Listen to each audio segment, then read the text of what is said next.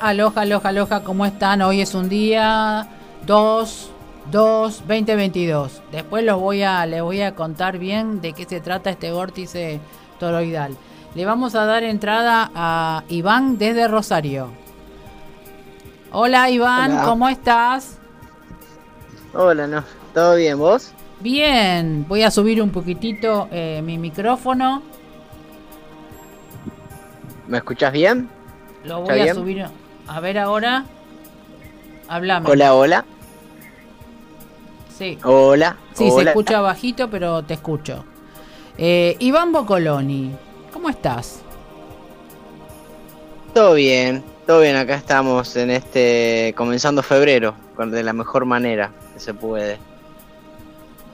Decime, ¿cómo. La pregunta que siempre hago en el programa es ¿Cómo llegaste a hacer este, esto que vos ponés eh, resiliente? ¿Cómo llegué a ser resiliente? Exacto. Eh, ok. Bueno, la palabra misma, o sea, enfoca lo que sería superar adversidades, salir fortalecido de una adversidad.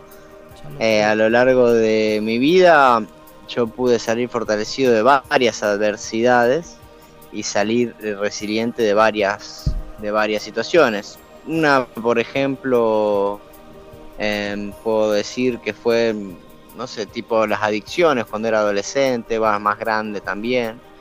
Fue una de las maneras que me llevaron a, a empezar a sanar adentro mío y hoy dedicarme a lo, a lo que hago, ¿no? Por ahí venía la pregunta. Sí, sí, sí, porque en, el, en este despertar lo más importante para los oyentes o los que todavía no saben bien qué es la resiliencia, saber cómo, cómo le funciona a cada uno eh, esto que vos estabas hablando. la parte de, vos saliste de la droga o de esto que tenías, ¿de qué manera? Si, ¿Cuál fue la, el punto en el cual vos saliste de eso? ¿O cómo? O cómo. Bien, bueno, es que es un proceso también, ¿no? O sea, y, quiero aclarar, adicción a veces eh, se puede ser muy amplio, ¿no? Porque uno a veces toma, normalmente está catalogada la, la droga, bueno, cualquier tipo de droga, hasta un fármaco es droga. Sí. Y, y, las adicciones vienen de, desde, pues, por ejemplo, la más común que hay en la sociedad es el tabaco y el alcohol, que la más que me costó dejar, por ejemplo, es el tabaco. Yo creo que es la, adicción de las comunes eh, o de lo que se puede alcanzar en este país es como la más difícil de salir por la cantidad de químicos que el cuerpo se acostumbra a ingerir constantemente y además de suplir una cuestión de ansiedad o de vacío o sea lo que sea que produzca el cigarrillo en cada persona. Cada persona es eh, un individuo aparte, ¿no? O sea, yo te puedo contar mi experiencia, pero mm, cada uno puede salir resiliente de una situación eh, según lo que, lo que le compete a esa persona. Lo que me refiero con esto es que todos tenemos adversidades y todos tenemos ciertas situaciones que nos ponen, ¿sí?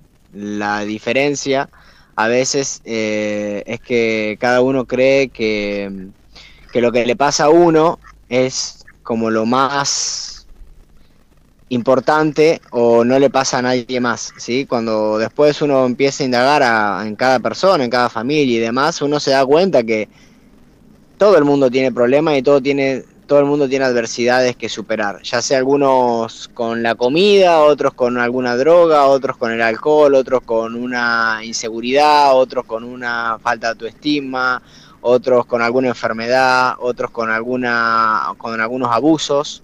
Eh, bueno, creo que me voy explicando más o menos el punto, ¿no? Pero cada uno puede salir resiliente si tiene la capacidad de entender para qué está eso en su vida.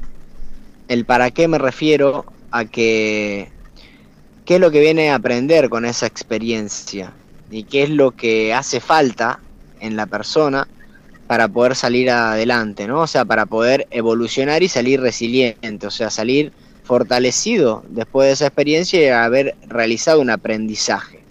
De nada a mí me sirve decir, eh, yo dejé de fumar o yo dejé de consumir marihuana o dejé de tomar alcohol o de lo que sea, si después al tiempo vuelvo a, caer en, eso, ¿no? O sea, no, no aprendí la lección, no salí resiliente y no utilicé mi experiencia para un bien mayor para mí y para el resto.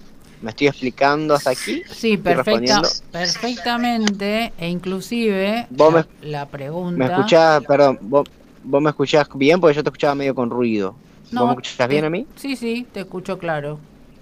Ah, bien, perfecto. Si me escuchas claro, está bien. Bien, dime. Y la pregunta. La, a lo que venía es que una vez que vos ya supiste lo que es el resiliente y además le explicaste a los oyentes cómo qué significa la palabra, ¿cuándo fue todo esto en ese despertar? Porque eso después viene, cuando uno es resiliente, es de, despierta la conciencia.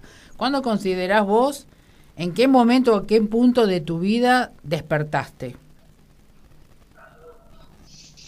¿En qué punto de mi vida desperté?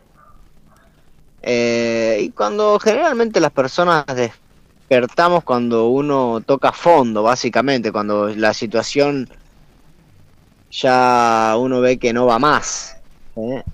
Yo me veía en qué amistades estaba llevando, mi cuerpo no me estaba respondiendo bien, eh, mi familia tenía una muy mala relación con mi familia. Me estaba dedicando mucho a la, a la joda, como quien dice. Claro. y bueno, llegó un punto que, que es como que todo colapsa y, podría decir, sí, cuando uno toca fondo, ¿qué es ese tocar fondo?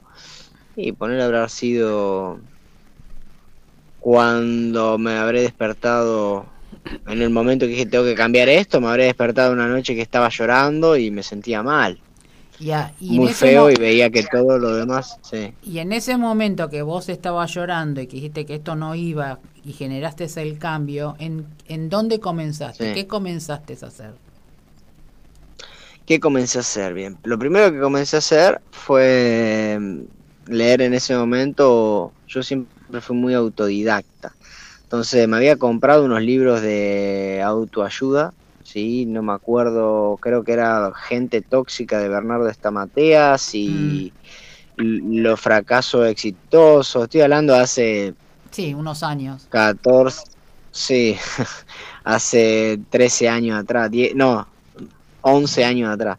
Entonces, por eso, viste, cuando vos me preguntaste en qué momento, como que no lo tengo tan remarcado, pero empecé el proceso desde allá. Y a mí siempre me interesó esto del desarrollo personal, del expandir la conciencia y demás. Entonces, eh, con estos libros como que empecé a indagar más. Después creo que me había regalado un amigo uno que se llamaba En Busca de la Felicidad, una cosa así. Y que hablaba mucho del perfeccionismo. Y bueno, me empezó a tocar muchos temas personales que me di cuenta que tenía que sanar muchos dolores que tenía y, gracias a estos libritos es como que empecé. Después vi la película, el documental El Secreto que había salido hace, hace poco. Sí, fuerte. Y, bueno, y ese fue como el que me, me, terminó de llamar la atención. Pero bueno, ese, ese documental es muy comercial, ¿no? O sea, va como medio superficial sobre después cuando uno empieza a indagar más pero está muy bueno para las personas que, que están como empezando a querer indagar sobre cómo vibrar, por así decirlo, con su pensamiento y su emoción. Está muy bueno, lo recomiendo, pero bueno, yo empecé con eso y a prestarle atención a cómo, qué estaba pensando, qué estaba diciendo, cómo me estaba sintiendo. Y posteriormente a eso viajé, me fui a vivir a México y casualmente en México conocí a la que después fue mi mujer, eh, me presentó una terapeuta que hacía terapias basadas más en la física cuántica, que ya va mucho más profundo que lo que sería lo que explica el secreto, ¿no? Entonces, gracias a esto empecé a sanar todas estas cosas que uno trae de, desde niño, que trae familiarmente, que trae con el correr de la vida, ¿sí? Empecé a sanar gracias a haciendo terapia y haciendo mucho trabajo de disciplina y siendo consciente de lo que estaba haciendo en mi vida, ¿no? Tratando de ser congruente, que eso es lo más importante. O sea, eh, ir a sanar, a llorar, a, una terapia y luego no realizar un proceso que es la tarea diaria, le llamo yo, que es lo que le dejo siempre a mis pacientes o consultantes, eh, es lo más importante. Lo más importante es el día a día y es lo que uno va rescatando y lo que uno se va dando cuenta que tiene que cambiar en el día a día. De nada me sirve hacer miles de cursos, miles de talleres, miles de terapia y después con el día a día no implemento nada de lo que estoy aprendiendo, ¿no?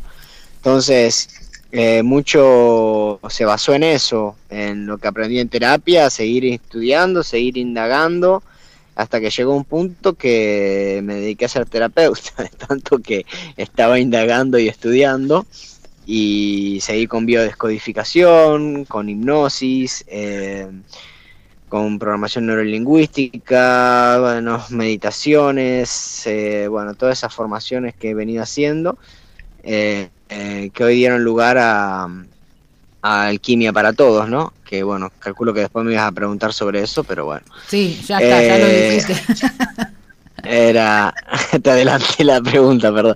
pero bueno, básicamente cómo empecé estudiando, indagando y teniendo disciplina diariamente, dedicándole por lo menos media hora de mi vida a, por día a practicar todo lo que uno va aprendiendo y teniendo disciplina y cada vez teniendo curiosidad por entender que no sabemos nada, o sea, no creemos que sabemos algo, pero en realidad el ser humano no sabe nada, no sabemos ni qué somos, ni que para qué venimos, ni qué estamos haciendo, ni por más teorías que haya, no lo sabemos, ¿sí?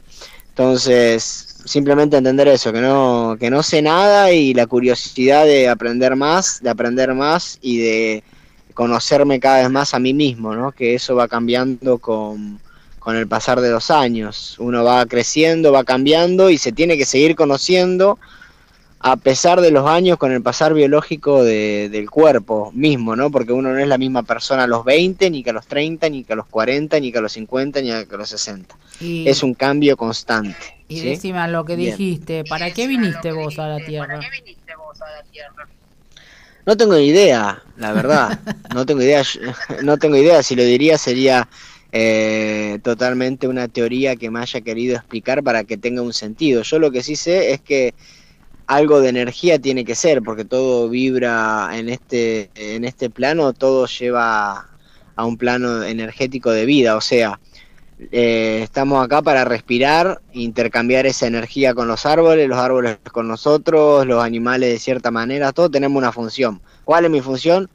No tengo la menor idea, lo que sí trato de hacer es eh, que mi función y el pasar en este tiempo, en esta tierra, sea lo mejor para mí, para mi familia y para las personas que me rodean y las personas que tocan mi vida. Es mi intención, eso es todo. Bueno, está, eso ¿Para qué? No tengo idea.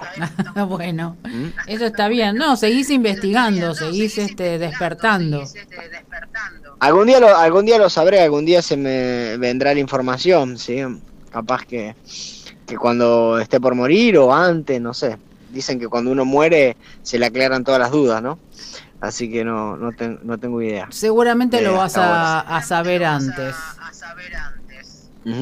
Y decime, eh, seguramente. Eh, vos pusiste Alquimia para Todos, que es una página donde vos, eh, ¿qué, es lo que publicas en ella para que te busquen por el Google, por Instagram? ¿Dónde la tenés?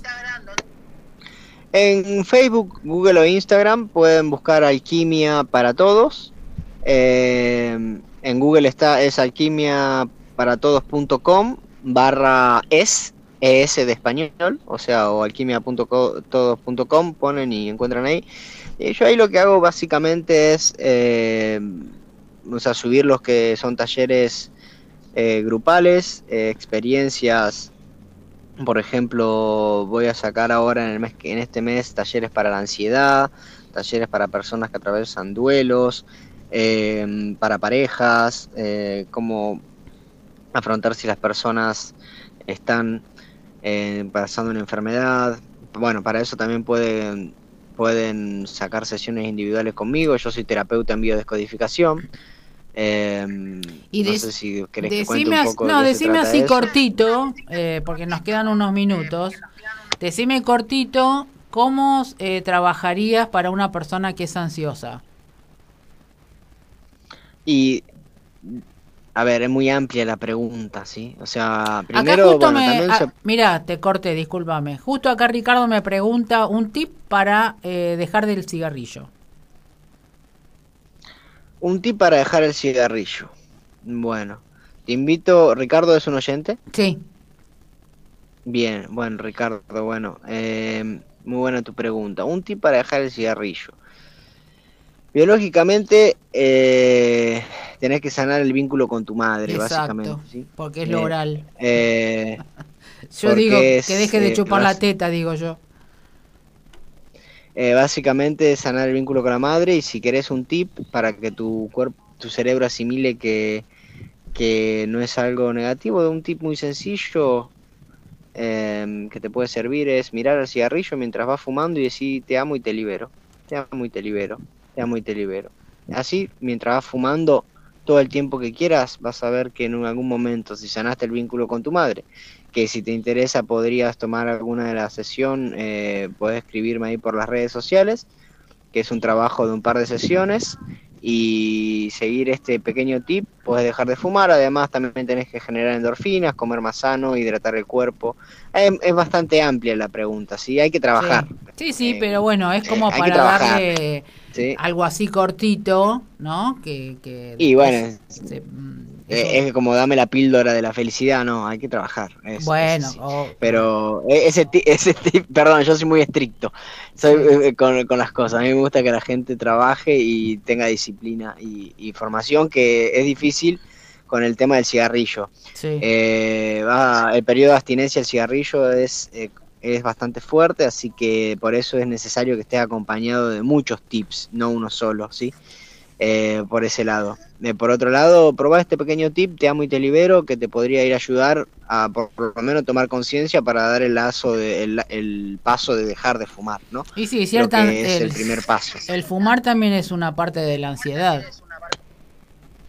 Es que fumar genera ansiedad, un círculo vicioso que no se termina más. O sea, eh, es, si no fumo me da ansiedad, si fumo me da más ansiedad, el, el, acto mismo físico de ponerte la boquilla en la boca y aspirar, eso genera muscularmente una, una memoria muscular que genera una ansiedad terrible. Cuando dejas de fumar hay que aprender a suplir eso, ¿no? Porque después es medio difícil. Pero bueno, espero que le haya servido el tip.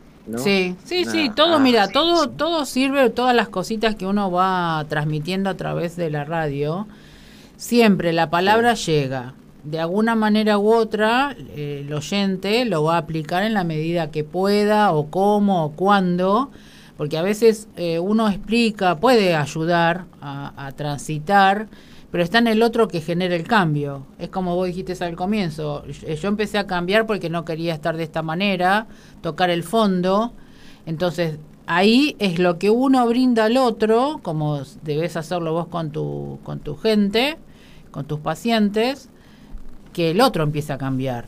Uno le da la herramienta. Exactamente, yo no, yo no, yo no cambio a nadie. O sea, lo que yo se lo digo siempre, es mi objetivo de cuando empiecen las sesiones eh, o cualquier taller es que la persona salga empoderada y tenga el poder de su vida. Si a mí me viene que tienen que venir toda la vida conmigo, significa que soy un pésimo terapeuta, que no le estoy brindando ninguna solución. Entonces, mientras más rápido la persona adquiere el poder propio y, aplica las herramientas y aprende a autosanar y a autogestionarse, eh, para mí es, es, como que eso es el beneficio, ¿no? O sea, es decir, esto está sirviendo, ¿sí? Además de que uno brinda herramientas que la persona ya tiene adentro. Entonces uno guía, yo guío, yo soy un guía nada más para que la persona encuentre lo que no había estado encontrando hasta ahora dentro suyo. E, eso es. Pasa que estamos tan sugestionados, eh, tan sugestionados eh, que no que no sabemos el poder que tiene nuestra mente ni nuestro cuerpo. Es la función de todos, porque nosotros somos maestros y alumnos, en definitiva, en nuestra, en nuestra vida. Claro. Seguimos reaprendiendo, vos también vas a aprender cosas nuevas de, tus pacientes o de las personas que estén a tu alrededor, y eso van a generar que sigas investigando más todavía. Bueno, dale, Sí, aparte yo siempre aprendo, uno está en constante aprendizaje. Eh, yo la verdad que hay algo básico cuando uno empieza a atender personas que, eh, que las personas siempre traen algo que a uno le está resonando. Exacto. O sea, hay algo que san, hay, hay algo que sanar en, en, en un vínculo en general, ¿no? O sea, siempre yo me veo reflejado en algo que trae la persona. Y decime Entonces, algo. aprovecho eso. Sí, sí. decime algo, eh, porque voy a respetar el tiempo tuyo. Algo específico sí, podemos extendernos un poquito que, más. que te haya sí. pasado, eh, que te haya marcado, digamos, como para hacer un cambio, más allá de lo que vos decías de que tocaste fondo y que lloraste a la noche, pero qué cosa, pues viste que siempre hay algo muy específico en la vida de uno que hace que genere ese cambio drástico. ¿Qué fue en tu vida? Porque vos sos mm. joven. ¿Qué fue lo que hizo? Tengo 35. Por eso, ¿qué hizo eh, en tu vida ese cambio tan así abrupto y sí. que llegues a hacer lo que estás haciendo? Y es que, a ver, es muy amplia la pregunta, por eso. No es que es algo. Si tuviste varios, eh, ¿sí? claro, varios hechos, eh, digamos, concatenados, no hay algo específico. Claro, o sea, exactamente. No hay que choqué el auto, ¿entendés? Y Claro. dije, uy, no. Eh, fue, fue más bien un, un momento. Fue más, un más momento suave. que uno observa. No, no fue suave el momento, porque como te digo, me desperté y dije, ¿qué me está pasando? ¿Qué estoy haciendo con mi vida? Y no fue un momento, fue un golpe de, de depresión básicamente, eh, que fue fuerte.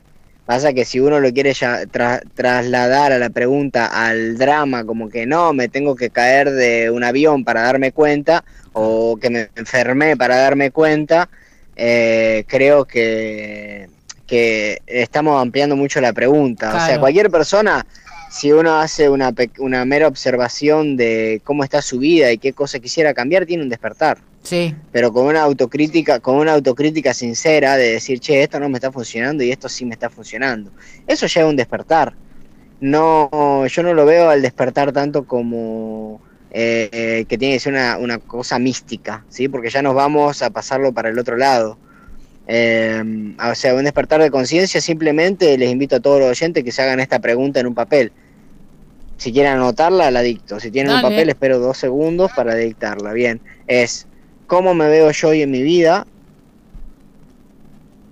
qué aspectos podría cambiar y qué aspecto podría mejorar y qué cosas no me están funcionando más, qué cosas me siento incómodo, qué cosas me hacen sentir mal, qué aspectos, no cosas, qué aspectos me hacen sentir mal. Que, re- que respondan esas preguntas en un lápiz, con lápiz y papel, nada de mental, porque acá el cerebro lo va a entender cuando escribimos en un papel claro. lo ve reflejado afuera. Si lo vuelvo a contestar con la mente, la mente es nuestro mayor embustero. Así que en lápiz y papel, eh, escríbanlo y van a ver que van a tener un pequeño despertar de que hay muchas cosas que hay que cambiar, ¿sí? Y eso está bien, porque cambiar significa evolucionar, ¿sí? Si es para algo mejor.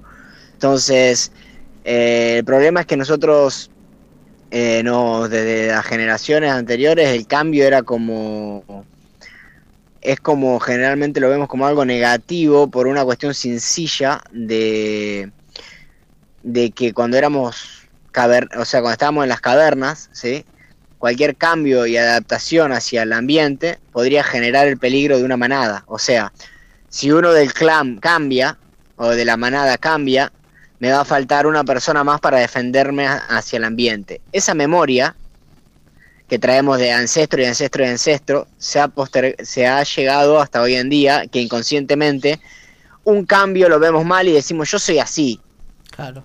¿Ok? Y ese yo soy así es la peor etiqueta que uno se puede poner. Eh, yo soy así es una etiqueta que significa que no tengo el poder de cambio, que la vida me lleva por delante y como yo soy así, todo el mundo me tiene que aceptar. Cambiando esa pequeña frase a yo soy todo lo mejor que puedo llegar a ser, o yo soy mi mejor versión, yo soy mi mejor versión, a mí me encanta esa frase, Sí. eh, eh, uno está abierto a todas las posibilidades que uno puede llegar a ser. Entonces, nada es imposible en ese sentido. Uno tiene muchas más capacidades que las que creemos. O sea, y el simple hecho de cuestionarse la realidad que uno tiene eh, sirve como despertar, sirve como conciencia, pero no es algo que se haga una vez, capaz que hay que hacerlo semanalmente o mensualmente o anualmente, pero hacer este ejercicio de tomar conciencia realmente de qué es lo que me está pasando, en qué situación estoy y qué es lo que deseo cambiar, qué deseo mejorar, para el bien de todos, ¿no? No egoístamente, sino para el bien mío y para el bien de todos. No sé si me he explicado bien con tu pregunta de qué fue lo que me pasó. Perfectamente, perfectamente, porque es algo, lo que estás explicando es algo sencillo, que se puede hacer todos los días, y, y eso va a hacer de que cada uno vaya generando el cambio. Viste que las técnicas son siempre distintas, cada uno las toma por su experiencia personal. Y, y vos yo, yo tengo, tengo la verdad que soy, eh, como vos decís, aprender. Hago todos los meses, yo estoy haciendo desafíos nuevos y cursos nuevos. O sea que tengo herramientas de, de todos los palos que vos quieras, ¿sí? Pero esta es la para mí la más sencilla para una persona que no, eh, que no haya hecho ninguna práctica, ¿no? O sea, el simple hecho de responder estas preguntas en papel y, y, poder observar su realidad con humildad y con amor, básicamente. Lo que no sirve eh, cambiarlo, simplemente eso, es como se te, se te quema una, lampar una lamparita, hay que cambiarla, no me voy a quedar toda la vida viendo la lamparita porque esa lamparita estaba ahí y yo dije que esa lamparita era así y se me quemó, ya está, se quemó, hay que cambiarla.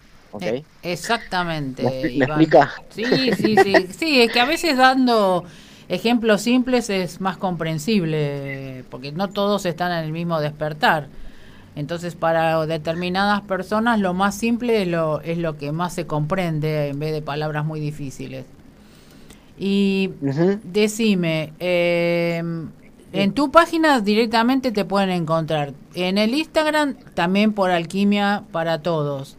Eh, en, Y el fue todo con ese nombre nada más, ¿así? Te encuentran y te escriben.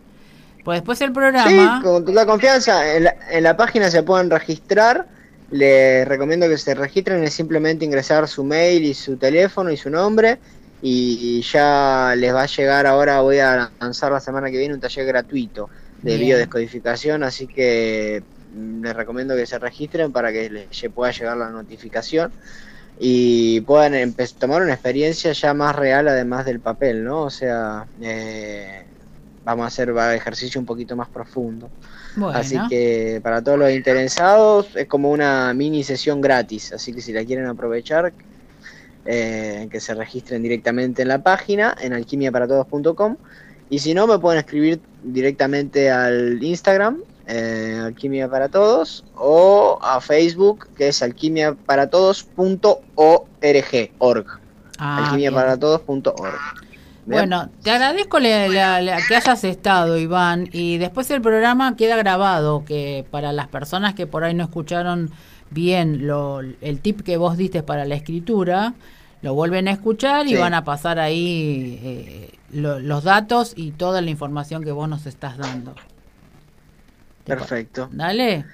Te invitamos, de, queda una invitación abierta para la próxima con más tiempo. ¿Eh? ¿Y nos traes más cosas nuevas de lo que vayas aprendiendo? ¿Te parece? Dale, sí, por ¿Eh? favor, cuando quieras, me... ahora después reagendamos otra, otra entrevista que, a mí me encanta. Yo mientras tenga posibilidad, con todo gusto. Dale, quedamos al habla entonces. Te mando... disculpa hoy que se me cortaron los horarios. No hay drama, no.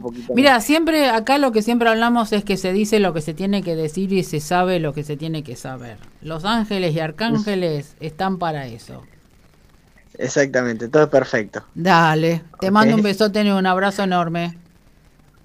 Gracias, otro para vos. Muchas gracias por el espacio. Gracias. Gracias. Hasta luego. Bueno, chicos, eh, lo escucharon a Iván, estaba cortado con los con los temas, con sus con sus pacientes y todas sus cosas, que así que acá respetamos a todos. No hay ningún tipo de drama. Él dijo lo que tenía que decir, le llegó a quien le tenía que llegar y me parece perfecto. Entonces, ahora eh, acá los chicos, los oyentes, eh, que es lo que dije al comienzo, vamos a hablar del 2222 2022 ¿Cuál es el motivo de que es un día especial? Eh, hoy se hable, es un vórtice la mayoría le dicen portales, pero en realidad es mi realidad, como dice un amigo mío, eh, es un vórtice toroidal. El toroide que funciona, eh, es como la naranja, ¿vieron que tienen todos gajos? Bueno, la energía entra por la coronilla, pasa por todos nuestros chakras, todo nuestro mm, ser, baja a la tierra y vuelve a subir. Eso se va haciendo todo así alrededor, ¿sí? Esa energía, cuando pasa por tu cuerpo, entra y sale, entra y sale. Y todo lo negativo que está en el planeta ese vórtice lo absorbe y lo lanza al espacio, a la galaxia o a donde sea. ¿sí? Los números, ¿qué significan? me lo anoté porque es, muy poquito largo. Eh, mi memoria anda bien, pero no para tanto. no me voy a jugar con eso. El 2, el 22, ustedes saben que es la réplica del 11, que es un número maestro. Es decir, solamente por el hecho de ser un número maestro es algo espiritual. El 12 por sí es la dualidad y a su vez conforma por el 1 y el 1, que suman 2, que también es el avance, los cambios, todo lo que nosotros tenemos que hacer en nuestra, en nuestra vida. Todos estos números, que también son reforzados por el 22, que también es otro número maestro, son los pensamientos positivos. Todo esto generan cambios. Todos los números finales terminan en uno, que es el comienzo. Es decir, es como que volvemos a comenzar un cambio en nuestra vida de acuerdo a lo que nosotros estamos sintiendo. Es decir, hoy van a estar cansados, desganados, chinchudos, eh, fastidiosos, enojados por alguna situación. Es decir, a cada uno le va a resonar diferente. Acá eh, Sergito me decía de que no había dormido bien. Eh, en las últimas eh, noches y estos meses, nadie va a dormir bien, nadie va a estar descansado, porque se está generando esta energía que es muy fuerte, es una energía fotónica, se le dice. La fotónica es luz. La energía es luz. Todo lo que es de divinidad es luz todo tiene el nombre, es luz. Lo que pasa es que a través de los años se ha cambiado ah, el nombre, como que luz lo tomamos como que prendemos la lamparita. Pero en realidad el sol es luz, es energía, le dicen algunos, pero es una luz eh, amalgamada, específica, que es rápida, es decir, pasa por tu cuerpo muy rápido, absorbe lo que tiene que absorber y se va.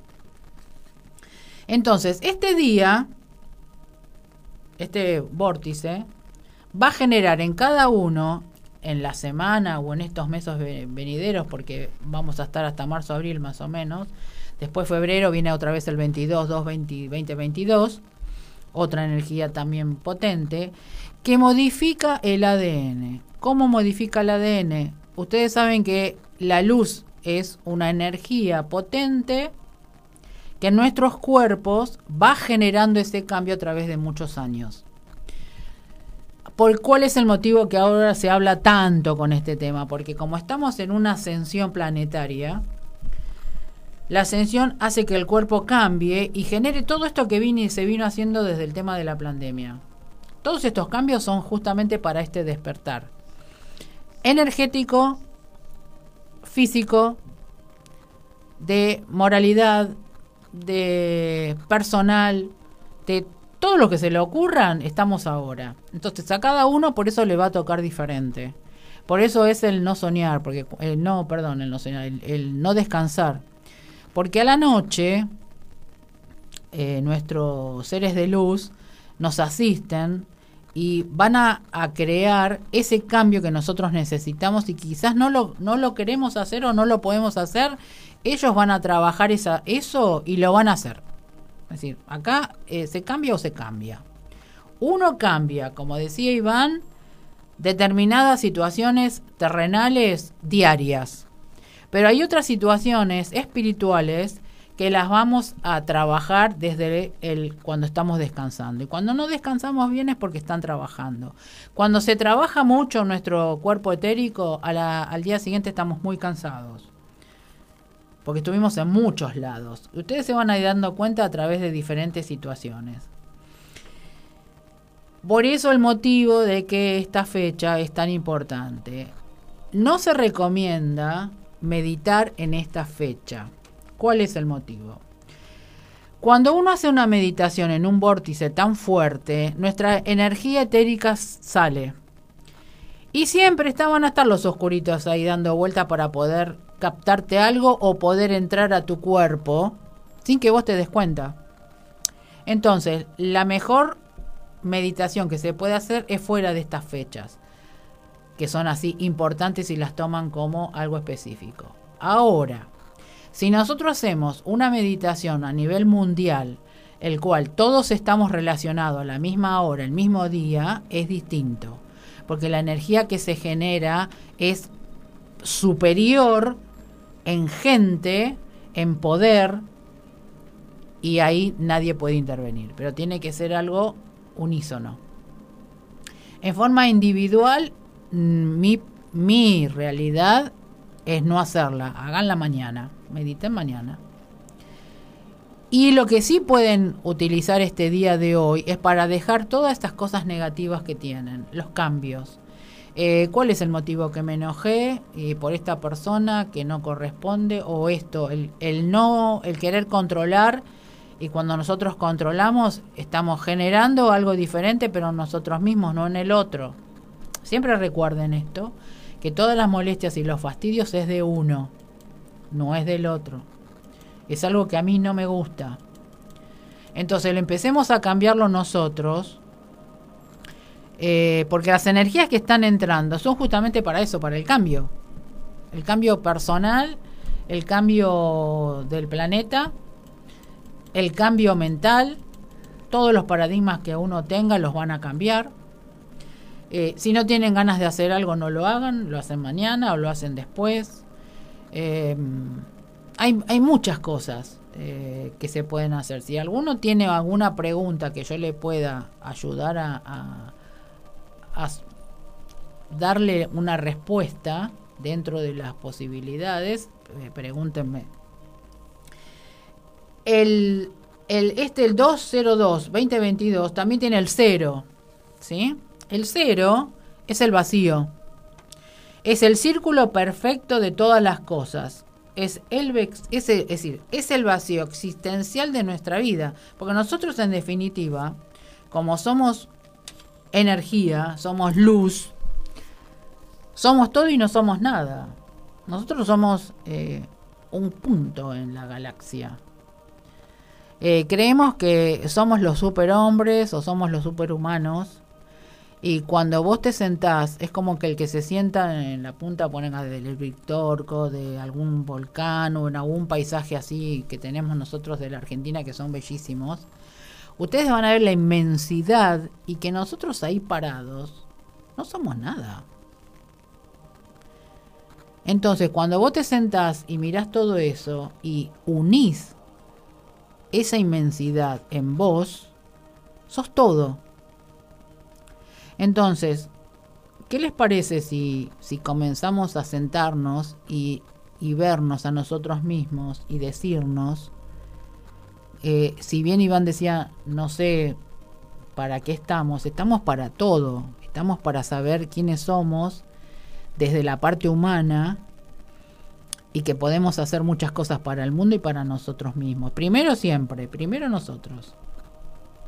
Porque nosotros todavía estamos en un proceso. Hay mucha gente que está despertando en estas situaciones que, estamos pasando ahora actuales. Eh, la parte energética para los que están en el despertar, para los que están en el camino del despertar, para los que despertaron. Y ustedes dirían, ay, pero siempre es lo mismo, y el despertar la conciencia, y qué es esto, y qué, qué es, qué, cómo hago. En realidad no es hacer nada, es eh, sentarte y observar qué cosas te llenan de alegría, qué cosas te llenan de tristeza y cambiarlas por haber permitido, eh, por haber querido hacer lo que el otro, o ser la super, la super maravilla, em, sentarnos y, ver eh, la naturaleza, qué es lo que quiero hacer en el cambio. Si cada uno tiene un proceso y cada uno tiene que saber qué es lo que tiene que brindarse a sí mismo, qué puede brindar al otro desde uno. Y en eso estamos en ese despertar. Eh, como decía, eh, Iván decía de que él, a, medida que le pasaron situaciones, fue despertando, leyendo, eh, haciendo los cambios. ¿Qué pasa cuando uno no quiere cambiar? ¿Qué pasa cuando yo digo, no, yo a esta persona no la quiero igual, o es mi, sigue siendo mi enemiga, no voy a perdonarla, me sigue, no me gusta? ¿Qué pasa ahí en esa situación? ¿Quién es el que tiene que generar el cambio? Cuando nosotros tenemos nuestros enemigos, el que genera el cambio somos nosotros y yo lo compruebo con muchas personas que me han pasado, que cuando comencé a perdonar a esa persona, el cambio se generó. Primero en mí, por mandarle luz y amor. Y segundo, esa misma persona, después de mucho tiempo, me ha pasado con una persona específica, después de unos 10, 15 años, venir a decirme, eh, discúlpame, me equivoqué. Fui yo la persona que hizo, cometió el error, no vos. Y yo me quedé sorprendida. Dije, ay, ¿qué pasó? Pero ¿cuál era la causa? Yo era la que había generado en mí primero el perdón y después el cambio. Y en esta semana me pasó algo también muy lindo que se los quiero agregar cuando hablamos de esto del perdón. Eh, como yo les conté eh, en el el miércoles pasado sobre mi vida personal, que tengo a mi hermano, que estamos así, hablamos muy poco, él tiene su hija, que es mi sobrina, yo durante 30 años eh, siempre la busqué, porque no deja de ser alguien en, mi vida, y esa le mando una solicitud, ahora un año atrás le mandé una solicitud porque la encontré en el Facebook y me contestó esta semana. Eh, me quedé muy sorprendida, me quedé muy eh, contenta porque ella aceptó mi solicitud y dijo, me dijo que en realidad, bueno, las cosas se dieron de esa, de esa manera. no justificaba ni, ni le tiraba nada a nadie porque no sabía cómo eran los hechos. No sé tampoco qué pasó entre ellos, entre mi hermano y ella. Eh, y que tenía un nene de cuatro años. Eso a mí me generó una alegría inmensa, más allá de lo que es mi sobrina, sino cómo eh, el universo da la vuelta. Es decir, siempre cuando nosotros estamos dando cosas, cómo, cómo te vuelve en, una situación imprevista. Es decir, a mí me generó eh, mucha alegría el saber de que ella aceptaba, me aceptaba. Eh, y entonces yo le, di, le decía, le contaba que yo a ella la vi cuando tenía días nada más, me la habían dejado eh, eh, en una noche porque no sé qué había pasado entre los padres. Y ese mismo día yo cuando la tenía al lado mío en la cama le dije, perdóname porque no sé si te voy a volver a ver. Y ella me contesta, qué lindo, ¿no? Saber que el perdón ya venía desde, desde que era chiquita. Y bueno, ahora queda en que ella pregunte, la, porque esto viene a ser de la parte paterna, si ella quiere seguir investigando. ¿Y saben qué me contestó? Que ella estaba escuchando mis audios. Que, que, que le gustó mucho todo lo que yo hablaba. Entonces tengo esta oportunidad de transmitir por el micrófono que me gustó mucho que vos me, contactaras y que vos eh, supieras de que siempre hay una respuesta. Entonces, para todos los que están escuchando, eh, en estas situaciones que quizás a veces uno sabe, no sabe quiénes fueron los padres, no saben quiénes, quiénes son los hermanos, esas, esos secretos ocultos de familia, ¿no? Eh, ustedes siempre recuerden que todo está pactado. Todo está pactado desde antes de nacer. Todas las cosas que nosotros hacemos, todas las situaciones que nos pasan en nuestra vida, nosotros ya las tenemos firmadas. ¿Cuál es el motivo? Sanarlas. Sanarlas para no solamente todo lo que es eh, sociedad, lo que es este eh, familia, porque hoy hoy me, me topé con una persona y me decía cuando yo estuve mal los únicos que los únicos que me ayudaron fueron mis amigos y no mi familia Nosotros cuando pactamos la familia es para generar una sanación de grupo. Y cuando nosotros tenemos más relación con los amigos es porque no hay un mandato familiar. El mandato familiar es obligación. En cambio, cuando es un amigo, vos lo elegís. Entonces, eso es lo que a veces hay que explicar o expresar, que el mandato familiar tiene una obligación, pero ustedes no tienen que estar obligados a eso. Eso es lo que venimos, lo que viene muchísima gente, terapeutas, amigos, conocidos, biodicodificación, eh, constelaciones familiares. Hay un montón de terapias en las cuales se trata de explicar al otro cuál es el motivo y es algo simple. Claro, ustedes me dicen, claro, porque vos estudiaste, vos sabés, vos lo decís así, es simple. Eh, miren, yo siempre fui la oveja negra. siempre fui eh, al contrario. Yo iba para el otro lado, como, es el, el pescadito este que el pez que va para que salta para el otro lado, el salmón. Bueno, vieron, el salmón siempre va para el otro lado, salta y salta, pues va a llegar siempre a la punta. Bueno, yo era eso, como el salmón. Ojo, lloré, pataleé, me enojé, protesté. Eh, sin embargo, llegué a darme cuenta de todo esto que le estoy hablando. No, no, no voy a decir nada más de lo que no es lo correcto. Y todas las cosas llegan en el momento correcto y exacto. Eso también lo aprendí hoy eh, con una persona que estaba hablando conmigo. Todo es en el momento que tiene que ser, no en el momento que ustedes quieren. Porque cuando ustedes quieren algo, eso seguro que no se va a dar se va a dar cuando ustedes no lo piden. Cuando no lo piden es cuando viene, solito. Y tiene todo que ver, todo tiene que ver. Eh, la familia, lo que la función de la familia es que ustedes vean eh, quiénes son, para qué están, para qué sirven, eh, cómo se pueden organizar en equipo, porque en realidad la familia, la función sería trabajar en equipo en amor, en agradecimiento, más allá de todas las situaciones difíciles que tienen que pasar cada uno, en el llanto, en el enojo, en el abandono, en el padre ausente, madre ausente, en, suicidios, en accidentes, un montón. Hay un montón de situaciones, todas tienen una respuesta. Nada más que hay que estar observando y escuchando. Es lo único que tienen que hacer. Eh, espero que les haya podido aclarar un poquito lo que es el día de hoy. Le di más, cosas más allá del 222 del vórtice. Bueno, era como que tenía que decir todo lo que más, lo que dije. Eh, porque sé que me están escuchando.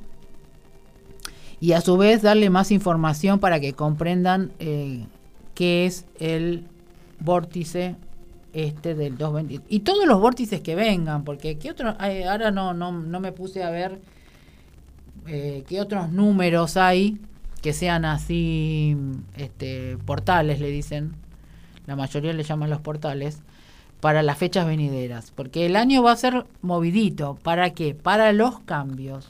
Siempre esta palabra va a estar en toda la cabeza de todos ustedes cambios. Yo cambio el otro cambia. Eso es eh, seguro que es así. Y le quería decir también a, Sergio, que me, me, preguntaba, él está al borde del río en este día, sí, es un día espectacular hoy. Eh, te contestaba sobre el tema de dormir y a Ricardo por el tema del cigarrillo, que estoy de acuerdo con lo que decía Iván. En la descodificación, el cigarrillo es eh, la parte oral, es chupar la teta es como que uno sigue teniendo un lazo con la madre. Entonces, cuando uno comienza a darse cuenta de que es eh, adulto, maduro no somos nunca. Nunca llegamos a la madurez correcta. El que dice que es maduro es porque es un inmaduro. A veces el juego de palabras tiene mucho que ver. Sin embargo, eh, el cigarrillo en muchos aspectos las personas no, no lo saben y yo fumaba, yo era fumadora, y cuando una persona me dijo, ¿estás chupando la teta? ¿Sabes qué hice? ¿Vos te acordás, Silvia? Mm. Estábamos en los Roberto. Tiré el cigarrillo a la mierda. Dije, ¿qué? Yo no, no, fumé más. Y, y, así le digo a muchos eh, el tema esto de, del, del cigarrillo. Cigarrillo o quizás eh, habría otra cosa que también sería oral, alguna cosa que sea también relacionada con la madre, la parte de líquidos. Habría que investigar, tengo que investigar, después les voy a contar. Eh, ¿Qué otra cosa puede ser? Es decir, todo lo relacionado a líquidos o del cuerpo con líquidos que tengan problemas con líquidos es relación el alcohol con la madre. La dependencia, ¿no? El alcohol es una dependencia sobre situaciones y falta de responsabilidades. El alcohol lo que hace es eh, como anestesiarte. Entonces vos tomás fuerza tomando alcohol. Y a su vez te querés olvidar de lo que hiciste o lo que, o lo que pensabas tomando alcohol. Eso también es una forma de eh, olvidarse de situaciones. Más allá de que te haces percha el cuerpo, ¿no? Porque te hace pomada. Falta de amor. Porque el alcohol actúa sobre el hígado y el hígado es la parte del amor y el páncreas y toda esa zona. Recuerden que ustedes eh, la cirrosis lo que primero hace es hacerte percha el hígado. Y el hígado es el amor. Entonces, el páncreas, el amor, el riñón, que es el que también limpia toda la parte líquida. Gracias, Mari. Eh, todo tiene relación con todo. Es decir, el alcohol por un lado, el cigarrillo por el otro, la gula. ¿Qué significa la gula? falta de amor, entra todo, la comida, como, como, como, ¿para qué? Para estar más gordo. El que estar más gordo es para que lo vean. Llama la atención. La gordura es llamar la atención de los padres. No, vos, Silvia. Sí, por eso. Silvia dice, eh, pues vos no estás gorda. Hay una cosa es que uno tiene el cuerpo grande y otra cosa cuando vos comés y ya empezás a engordar, es decir, ya estás pasando de kilos. Entonces, eso es una forma de llamar la atención para decir qué está pasando conmigo. Yo lo pasé, mm. los embarazos, vos lo pasaste en una época. Eh, es decir, o, como por ejemplo el que deja el cigarrillo y come dulce de leche. Porque le falta el azúcar. ¿El azúcar que es? La falta de, de amor al cuerpo. Entonces, todo eso aunque uno, a mí cuando me dijeron la gordura es, claro, después dije, claro, vos si, si vos sos gordo te van a mirar. En cambio, si no sos gordo, no. Es decir, tenés que llamar la atención de qué manera. Con la comida. A ver que la comida también es una forma de llenarte de vacíos. Es decir, la comida, todo lo que es dulce es la parte afectiva. Es decir, cada comida tiene un significado. Todo generalmente, digamos, en, cerrando el círculo de las comidas es eh, la falta de afecto. Y como eso, un montón de cositas que, uno a veces no le da importancia y sí la tienen, eh, aunque sea mínima. ¿Viste? Cuando vos decís, eh, no sé, tengo ganas o alguna droga específica o quiero comer papa frita quiero comer algo salado. Y el salado que el que te pica la vida. Y no la tenés picante. ¿Cómo la picas? ¿Con la mm. comida o con la sal? Ah, Falta movimiento. Es decir, hay muchas cositas que uno no le da importancia y sin embargo Yo tienen. Estoy salsa. sí, ahora vamos a empezar a, ahora que se empezó a mover un poco también el planeta y el país, a hacer cosas que se dejaron de hacer. Todas las conexiones que vos tenés con todo lo que te rodea es un simbolismo. Es decir, tampoco no nos vamos a obsesionar ahí porque hice tal cosa, ¿qué significa? No, paremos la, paremos la moto. Hay cosas que sí se necesitan saber para generar el cambio. Si, como yo hablaba con Silvia la vez pasada, si vos en tu casa tenés un caos, ¿no? Que tiras las cosas, ¿no? tu cabeza está en un caos. ¿Qué es lo que está generando ese caos? Un enojo, un problema con la mamá, con el papá, con el hijo, con el trabajo. Es decir, algo está generando ese caos en el cual tu casa es un caos. Cuando vos comenzás a acomodar es porque tu cabeza se va acomodando a cierta situación. Y ahí se va a empezar a generar un camino más abierto. Y ahí se cambio. Exacto. Cuando vos guardás cosas, estampitas, papelitos, eh, botellitas, es decir, cuando te agarran eh, el hobby, ¿no? De algo, ¿qué estás escapando? ¿De qué te escapas cuando juntas cosas? Es decir, ¿qué hobby tenés que hace que tu cabeza vaya a ese lugar que está escapando de esa situación? Tarea para el hogar. Tarea para el hogar. Eh, tu primo, por ejemplo, va con los autitos.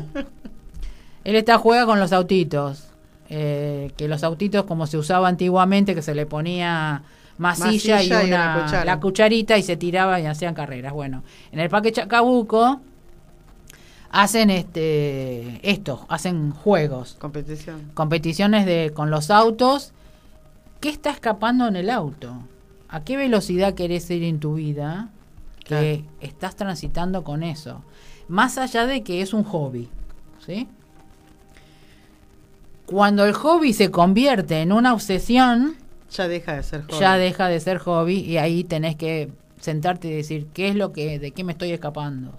Mm. A veces uno no lo toma en consideración esas cosas, eh, la persona que aparte del hobby guarda cosas de todo lo que guarde, que tu primo también es uno de estos. Mm, acumulador. El primo de, yo digo el primo, pero es mi pareja, el primo de ella, ¿no? Eh, cuando junta cosas, que es la casa ya, eh, es la acumulación, ¿qué está viviendo en el pasado? Es decir, acumula por carencias afectivas, monetarias, que no, las, no es que las tenga, pero su cabeza le marca que son afectivas, que son monetarias, carencias de, del amor de los padres, eh, compra en vez de dos paquetes de galletitas, compra cuatro. Eso es carencia por falta de. ¿Por qué? Porque comían cebolla y pan en una época, entonces cree que por eso tiene que comprar cuatro, porque si le falta. Compra un par de zapatos, no, dos por las dudas. Eh, todo así, doble. Esos son carencias. carencias afectivas. Por más que digas, no, compro un, no voy a comprar una lapicera, compro dos. Porque si la pierdo y me tengo la otra. Es decir, eso siempre es algo de carencias internas. Ustedes miren, siéntense ahora, escuchándome, y miren a su alrededor, toda su casa, y investiguen y anoten qué carencias tienen y después me cuentan. Escriban, cuéntenme, digan, porque es lindo saber. Eh, ustedes me escuchan a mí, pero a mí también me interesa saber qué es lo que están, cómo están trabajando desde el otro lado. Eh, es importante esto para generar este, este cambio. Si acá me dice acumulador compulsivo. Bueno, el acumulador compulsivo es eso, carencia, llega a un límite en el cual eh, hay muy pocas personas que llegan a ese límite y dicen, no, yo acá no puedo vivir, es van por pasillitas, así caminan despacito por de tantas porquerías que hay que no sirven para nada. Y cuando se dan cuenta, ahí tiran todo. Ahí es cuando generan su vida, claro, ahí está en el cambio, generan, empiezan a vivir. Es decir, yo tenía todas estas cosas, ¿para qué? Eh, yo soy un poco al contrario de todo el mundo. Yo, nada. todo lo que se rompe lo tiro. No sirve, lo tiro. Después lo, lo, lo de alguna manera este aparece. Eh, a mí déjame la cama televisor y la computadora y ya está. Ya estoy feliz. O una sillita con, para apoyar las cosas. Eh, soy anti guardar cosas. Placar, muebles, todas esas cosas, no, no, yo nunca, eh, nunca. Eh, nunca me gustó. los cambios en casa se dieron cuando cambié, tiré todos los muebles que tenía de cuando me casé. Bueno, ahí está. Yo tengo, tenía justamente cuando, haces esto, las separaciones, te traes las cosas de, de lo que eran. Antes. Y eso me lo, está bueno que me lo aclare, porque ahí es cuando yo tiro todo. Pues chico, ¿por qué me tengo que estar trayendo cosas que no son mías? En realidad, cosas mías, de mías, que yo diga, voy y lo encuentro y te lo cuento con la mano. ¿Viste? No, no, no. Siempre fue o de mi hija, o de, del ex, o de, lo, de papá y mamá. ¿Viste? Eh, mío, de mi espacio, casi nada. Entonces, posiblemente eh, estoy haciendo eso. Seguramente tiro todo porque no quiero nada. Quiero que sea mi lugar libre de, cosas. ¿No? Que ahí está, está buena esa reflexión. Mira, me, me- hizo pensar, Silvia. hizo pensar. ¿Eh? Eh, ténganlo, chicos. Eh, se nos fue de nuevo el programa. Eh, la semana que viene va a venir una chica que justamente va a hablar de biodescodificación. Ella tiene un, un grupo también. Que así que vamos a seguir dándoles a, a todas estas cositas que uno a veces no sabe. ¿Por qué te cortaste el pelo? ¿Por qué te pusiste esto? Eh, no sé, ¿viste? ¿No? Sí, porque a veces uno se dice, bueno, me voy a poner esto y capaz que viene de alguna cosa, Por ¿no? Porque no querés hacer el cambio de vestirte o gris o blanco o azul. Eso también tiene mucho que ver. Eh, chicos, mi, mi operador está parado por diciendo, bueno, cortemos ya. Vamos, Eh, los espero la semana que viene. Os amo.